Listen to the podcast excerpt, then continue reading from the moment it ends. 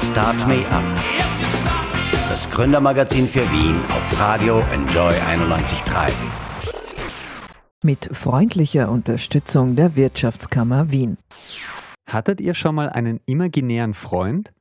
So einen wie Bing Bong bei Alles steht Kopf? Oder vielleicht war es euer erstes Tagebuch? Jemanden, dem ihr euch wirklich anvertrauen konntet, wenn euch als Kind die Probleme über den Kopf gewachsen sind.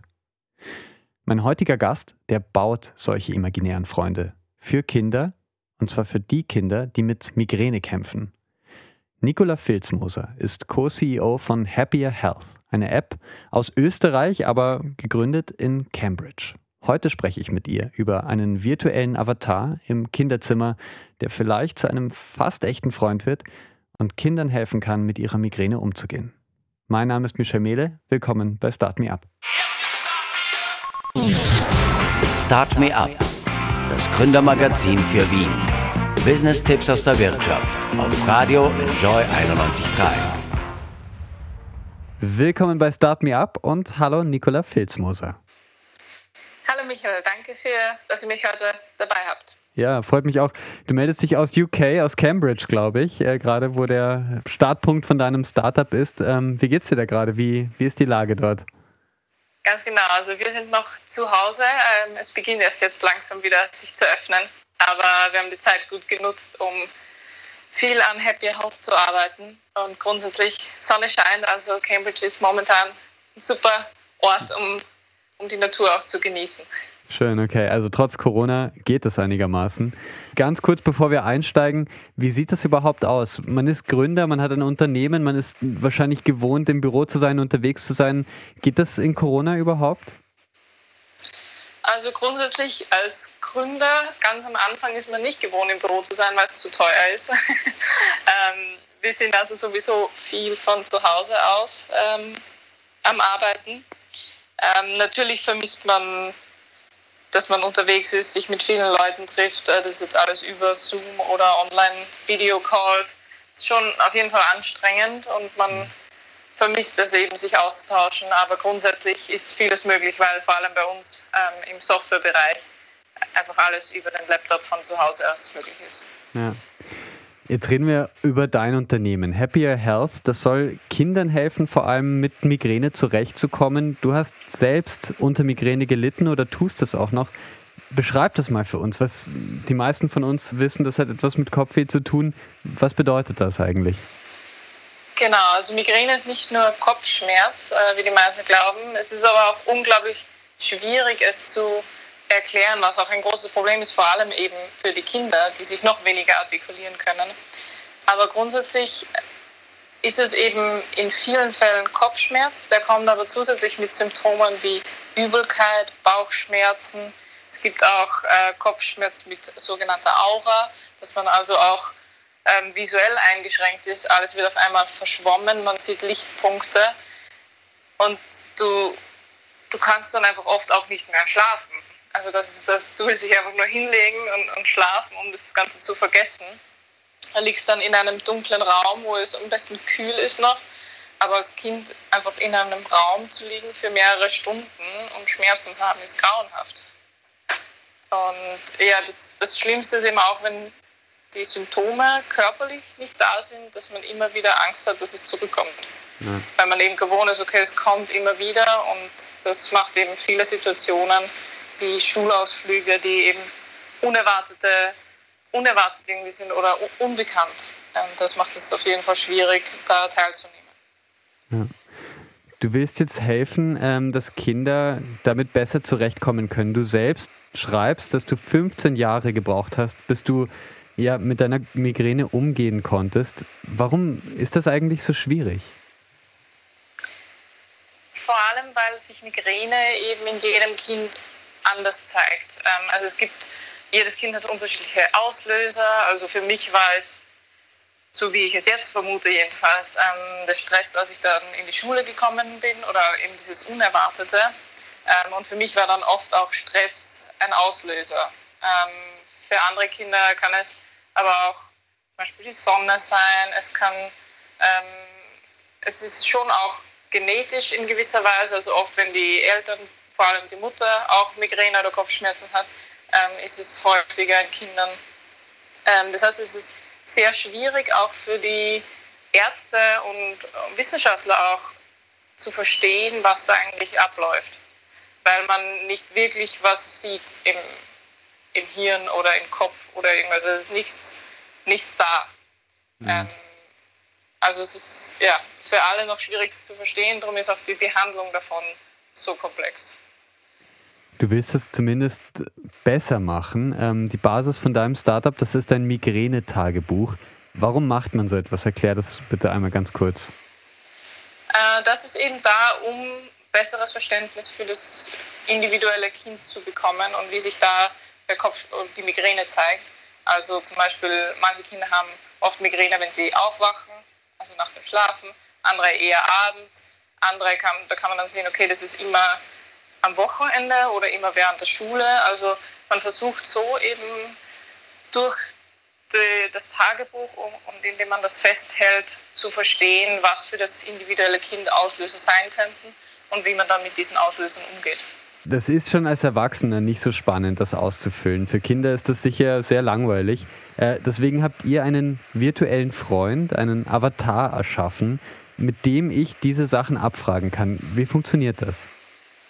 Genau, also wir sind noch am Anfang unseres Produkts, aber der Hauptteil ist eben dieser Avatar, der mit dem Kind in einem Chat spricht. Und der Chat ist grundsätzlich ganz simpel, weil auch die Antworten, du kannst eben als Kind Antworten auswählen, also du musst nicht viel überlegen, welche Antwort gebe ich jetzt, ähm, was schreibe ich da rein, kann ich das reinschreiben oder nicht. Du kannst einfach Antworten aus, auswählen und so mit dem Chat oder mit dem Avatar eben hin und her chatten. Ähm, wobei eben der Avatar manche Dinge abfragt, wie zum Beispiel, ähm, wie geht es dir heute? Ähm, und eben das Migräne-Tagebuch in sehr simplen Fragen umsetzt. Und zusätzlich lehrt dich der Charakter auch ein bisschen was über kognitive Verhaltenstherapie. Das ist zusätzlich, also da lernt man im Prinzip über Emotionen, über Gedanken, wie das zusammenhängen kann mit Migräne eben das ist wichtig und auch die, die beste Therapie, die momentan für Kinder eben als Prävention äh, vorhanden ist, um eben zu lernen, damit umzugehen. Ja. Jetzt weiß ich von einer Freundin, die Volksschullehramt äh, studiert hat, dass das Kinder sehr gut anspringen auf, auf Figuren oder Avatare bis zu, bis zu sieben Jahren, dass die tatsächlich eine Beziehung mit denen aufbauen, als ob die lebendig wären. Bis zu welchem Alter darf man denn eure App nutzen? Also wir schauen gerade auf das Alter 8 bis 12 und nutzen das uns natürlich mit jedem Alter. Ähm, wir hoffen, dass wir allen helfen können, aber wir schauen auf das Alter, weil erstens die Prävalenz, also die, das Vorkommnis von Migräne häufiger wird, je älter die Kinder sind. Es ist also noch älter eigentlich nach der Pubertät, also ab 12 und dann bis, bis 18 und noch häufiger in Erwachsenen. Aber warum wir genau diese Altersgruppe anschauen, ist, weil in dieser Gruppe die Kinder schon verstehen können, eben, was das heißt, mit über Gedanken, über Gefühle zu sprechen. Also es ist für das erste leichter, eben ihnen diese Inhalte auch zu vermitteln. Und in dieser Altersgruppe ist auch die Häufigkeit für Mädchen und Burschen noch bei ca. 50-50. Das heißt, wir können ähm, früh einsetzen und vor der Pubertät, wo sich die Migräne oft verändert, dann häufiger später in Frauen und, und äh, jungen Frauen ist. Ähm, da können wir noch bei beiden Gruppen ansetzen und so früh wie möglich eben Prävention äh, betreiben. Ja. Ihr habt jetzt erfolgreich eine Crowdfunding-Kampagne abgeschlossen. Über 10.000 Pfund, glaube ich, habt ihr äh, eingenommen. Was macht ihr jetzt mit dem Geld? Also die 10.000 Pfund kommen in, in die Produktentwicklung. Es ist einfach gerade das Haupt, der Hauptpunkt, an dem wir arbeiten und das Wichtigste für uns. Da geht natürlich einiges in die technische Umsetzung, aber vor allem auch ins User-Testing, also dass wir uns zusammensetzen können oder eben momentan über Videokonferenzen mit Kindern, mit Eltern, um Feedback einzuholen, weil wir wollen das Produkt nicht bauen, so wie es einfach uns gefällt, sondern wie es dann denen gefällt, die es wirklich nutzen. Ich habe auch gelesen, du hast geschrieben, dass Corona gerade die Situation für viele Kinder mit Migräne verschlimmert, weil Corona für viele auch Stress bedeuten kann. Wie schnell wollt ihr denn mit eurer Entwicklung sein auf dem Markt, dass ihr vielleicht helfen könnt? Also wir hoffen, dass wir den ersten Teil, ähm, also wir haben natürlich eine große Vision, ähm, wie die App aussehen soll, aber den ersten Teil, den wir schon umsetzen können, hoffen wir, dass wir das Anfang 2021 verfügbar machen können.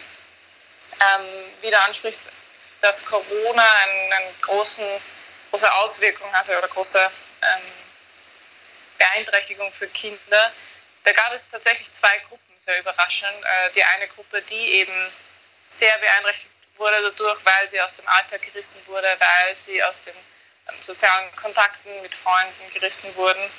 Für die war es einiges schlimmer. Für die andere Gruppe eigenartigerweise war es viel besser, mhm. weil sie eben oft in der Schule zum Beispiel Stress erleben. Ähm, und für die war dann, dass die Schule einfach vorbei war oder dieser Druck, ähm, immer in dieses soziale Gefüge zu kommen, ähm, hat es dann verbessert. Aber was nimmst du dir denn mit als Mensch, der ja auch von Migräne betroffen ist? Würdest du sagen, eigentlich müssten diese Kinder die Möglichkeit haben auf Homeschooling sozusagen? Also ich denke, aus, das ist meine eigene Meinung, ich denke, Homeschooling ist keine gute Möglichkeit in dem Fall, weil einfach die soziale Isolation oft schon mehr da ist in Kindern mit Migräne als in Kindern ohne Migräne, weil es eben oft Tage in der Schule fehlen aufgrund der Migräne. Deswegen dann ausgeschlossen sind, wenn die Kinder, die Freunde am Montag ein Spiel beginnen und am Dienstag fortsetzen. Du kommst erst am Dienstag in die Schule und bist du natürlich nicht dabei.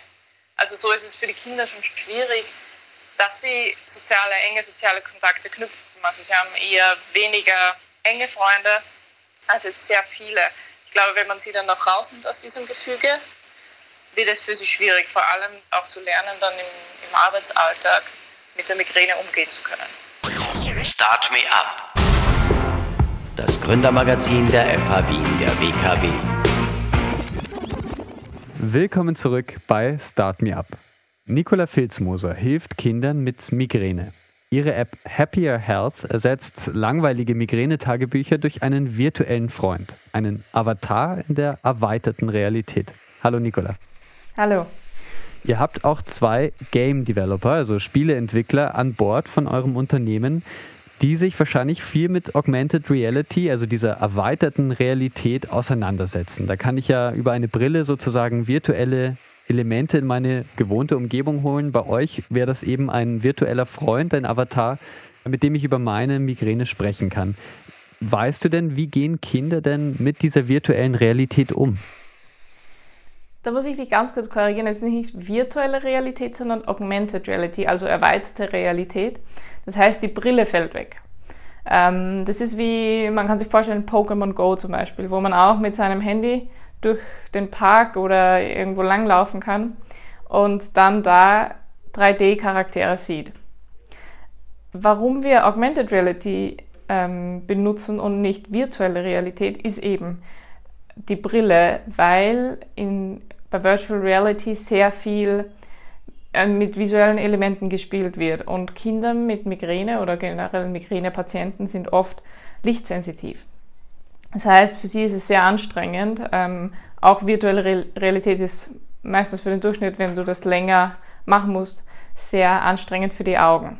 Das heißt, dadurch, dass wir erweiterte Realität benutzen, hast du im Prinzip dein Umfeld, in dem du dich auch wohlfühlst bei dir und trotzdem eben einen Charakter, der so nah wie möglich an der Realität ist.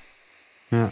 Gibt es eigentlich Studien, die mir sagen, welche Auswirkungen Augmented Reality auf, ja, auf vielleicht die Psyche von Kindern hat oder auf das Verhalten von Kindern? Habt ihr euch da informiert schon mal?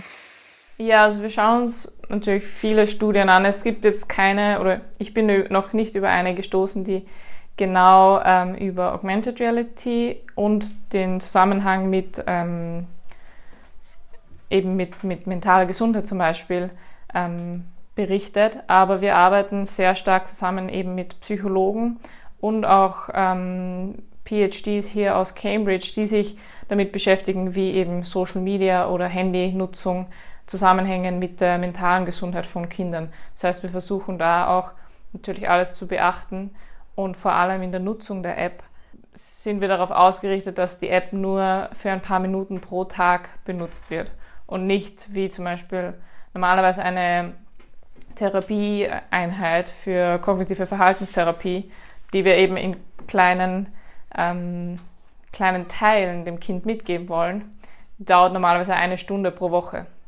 Und das ist einfach auch viel zu lang für Kinder, um so lange aufmerksam zu bleiben. Ähm, das heißt, wir brechen das runter in wenige Minuten pro Tag. Du selbst hast Migräne mit sieben Jahren, hat die bei dir begonnen, hast du geschrieben. Wie viele Kinder in Österreich betrifft das denn? Also es sind durchschnittlich 10 Prozent der Kinder weltweit. Das ist natürlich unterschiedlich von Land zu Land. Ähm, in Österreich wären das jetzt ungefähr, ich habe da die Statistiken von 2018 angesehen, das ungefähr 200.000 Kinder, wobei das eben eine sehr ähm, niedrige Schätzung ist mit den 10 Prozent, weil in 2018 wurde auch in Österreich eine Studie durchgeführt mit Schulkindern. Ähm, dabei wurde gefunden, dass 24 Prozent der Kinder tatsächlich Migräne haben. Also es gibt da unglaublich viele Schwankungen, ähm, weil es eben für Kinder auch schwierig ist, das zu artikulieren, weil sich die Migräne oft nicht sofort als Kopfschmerz, sondern auch als Bauchschmerz zeigt bei Kindern und weil auch die Diagnose sehr hinten nachhängt. Du hast ja selber gesagt, da haben wir im ersten Einstieg äh, schon drüber gesprochen, beziehungsweise geschrieben, dass du 15 Jahre gebraucht hast, um mit deiner Migräne umgehen zu können. Jetzt sagst du, in Österreich schwanken die Schätzungen zwischen 10 und 24 Prozent. Das ist viel, wenn man sagt, ein, 10 Prozent der Kinder ist schon viel, aber ein Viertel der Kinder ist wahnsinnig viel. Wieso kann man das so schlecht fassen, wie Migräne aussieht in Österreich, gerade bei Kindern? Grundsätzlich ist Migräne ein Thema, das auch in der Wissenschaft oder unter den unter Ärzten noch sehr unter, also nicht genug erforscht ist, ähm, weil sich eben anders als bei anderen äh, Krankheiten das nicht organisch zeigt in vielen Fällen. Also manchmal gibt es einen organischen Grund, ähm, wie zum Beispiel ähm, Tumore könnten ein Grund sein, dass sich das als Kopfschmerz zeigt. Aber bei Migräne ist meistens kein, kein organischer Grund zu finden. Das heißt, das Verständnis oder das zu fassen, was da eigentlich passiert, ist noch unklar. Und das wird meistens eben auch in Erwachsenen erforscht, weil da einfach die Häufigkeit höher ist. Und Kinder werden dann eben behandelt wie kleine Erwachsene. Ähm, das funktioniert so aber leider nicht. Ihr macht das ganz anders mit Happier Health. Ihr entwickelt eben diesen Avatar in der erweiterten Realität, in der Augmented Reality, mit dem man kindgerecht kommunizieren kann. Wie funktioniert denn euer Avatar? Also wie würde denn ein typisches Gespräch jetzt mit dem aussehen? Also das typische Gespräch ist sehr kurz geplant, nur für fünf bis maximal zehn Minuten am Tag, weil erstens wollen wir natürlich die Bildschirmzeit nicht zu hoch haben. Außerdem passt es auch viel besser in einen Alltag eines Kindes. Ähm, also man öffnet die App im Prinzip und der Avatar begrüßt dich und fragt dich auch danach, wie dein Tag zum Beispiel war, wie du dich fühlst. Und als Kind hast du immer Antwortmöglichkeiten, aber auch eben in sehr kindgerechter Art und Weise. Also du kannst zum Beispiel, wenn du gefragt wirst, wie du dich fühlst, kannst du aus verschiedensten Emojis auswählen, was dein Gefühl oder deine, ähm, dein Empfinden gerade am besten beschreibt. Ähm, das ist so dieser tägliche Check-in, ähm, wo eben wir auch verstehen können, wie geht es dem Kind tatsächlich heute. Und dann äh, bringt der Avatar auch immer neue Geschichten, Beispiele ein, zum Beispiel, wo man lernt, was Gefühle eigentlich sind und was es heißt, wie können sich Gefühle im Körper zeigen und wie hängt das zusammen mit Migräne. Und das kombinieren wir dann auch eben mit interaktiven ähm, Tätigkeiten, Aufgaben, wo das Kind zum Beispiel gefragt wird, okay, jetzt denk über ein Beispiel nach aus deinem Alltag, aus deinem Schulalltag. Wo könnte das gewesen sein? Also, dass man das Kind auch wirklich ähm, mit dem Avatar gemeinsam überlegen lässt und kind of, und auch wachsen lässt. Jetzt hast du, du bist ja ursprünglich aus Österreich, du bist von der FA Wien der WKW, von der wir ja auch aus senden, ähm, und hast in Cambridge zusammen mit deinem Co-Gründer Cornelius Palm gegründet. Wieso dort? Wir haben das eigentlich sehr strategisch ausgesucht. Wir machen beide hier auch den Master in Entrepreneurship an der Uni ähm, und haben uns da eben verschiedenste Programme ausgesucht. Also wir waren vorher beide in einem Startup in Oberösterreich, in Linz ähm, und haben da dann gesagt, okay, wir wollen jetzt unser, unser eigenes Ding starten, wollen da aber auch eine Unterstützung oder eine theoretische Basis dazu, eben den, den Master. Und da haben wir uns verschiedene Programme angesehen äh, und eben Cambridge als das Beste identifiziert und waren dann auch ähm, glücklich, dass wir beide angenommen wurden tatsächlich. Ähm, das ist ein Teilzeitmaster eben, der uns da jetzt nebenbei begleitet. Und grundsätzlich ist auch das Netzwerk und das Mindset, mit dem man hier begegnet wird in Cambridge, unglaublich. Jeder ist super offen, um einem zu helfen und hat unglaubliche Erfahrung in verschiedensten Bereichen. Also ich könnte mir keinen besseren Ort vorstellen, wo wir das hätten starten können. Super. Ist es schwierig, äh, als Österreicherin in Cambridge Fuß zu fassen? Nein, anscheinend sind alle sehr supportive, oder? ja, ja, schon. Also es ist auch hier eine sehr internationale äh, Community. Also es sind Leute von überall aus der Welt, vor allem auch in unserem Master, sind ja, Leute von überall wirklich äh, mit verschiedensten Hintergründen. Aber ich kann mir vorstellen, ähm, also vielleicht ist das an der Uni in Cambridge anders, aber ich kann mir vorstellen, dass es in Wien dann vielleicht doch ein bisschen handsamer zugeht in der Startup-Welt als in, in UK oder ist das, ist das nicht so? Also so wie ich das wahrgenommen habe, ist das Mindset einfach ein anderes. Und das sind sicher kulturelle Gründe, die da mitspielen, ähm, wo in Österreich nach dem, was ich erlebt habe, oft gesagt wurde, okay, wenn du mit einer neuen Idee kommst, okay, das könnte nicht funktionieren oder, oder das ist schwierig, das könnte ein Risiko sein. Also es wird viel eben das Risiko betrachtet, während hier in der UK das wahrscheinlich ein bisschen näher zu, zu Amerika ist, äh, zu den USA, wo einfach mal probiert wird und wo man einfach mal sagt, ja, okay, ich kenne da wen, das probieren wir aus, ähm, die da vielleicht ein bisschen offener sind. Ich glaube, das kommt auch in Österreich immer mehr. Ähm, aber ja. ja. Ihr habt jetzt erfolgreich eine Crowdfunding-Kampagne abgeschlossen. Über 10.000 Pfund habt ihr dabei eingenommen. Wo soll es denn jetzt hingehen in den nächsten Wochen mit Happier Health? Also Fokus liegt jetzt wirklich am Produkt. Ähm, wir schreiben gerade eben das Skript für unseren Chatbot. Also mit dem Avatar kann man ja eben chatten und da entwickeln wir mit den Psychologen und Experten zusammen gerade dieses Skript, was soll da gefragt werden, welche Inhalte sollen wir da vermitteln. Und das Wichtigste ist auch, dass wir da eben mit Kindern zusammenarbeiten, weil es nicht nur darum geht, welche wissenschaftlichen Konzepte können wir da vermitteln, sondern wie machen wir das spannend, lustig und interessant für Kinder. Total cool. Vielen Dank, Nicola Filzmoser, ähm, live aus UK sozusagen vom, von der App Happier Health. Danke. Vielen Dank. Start Me Up das Gründermagazin für Wien auf Radio Enjoy 91.3. Jeden Montag von 10 bis 11. Alle Infos unter enjoyradio.at.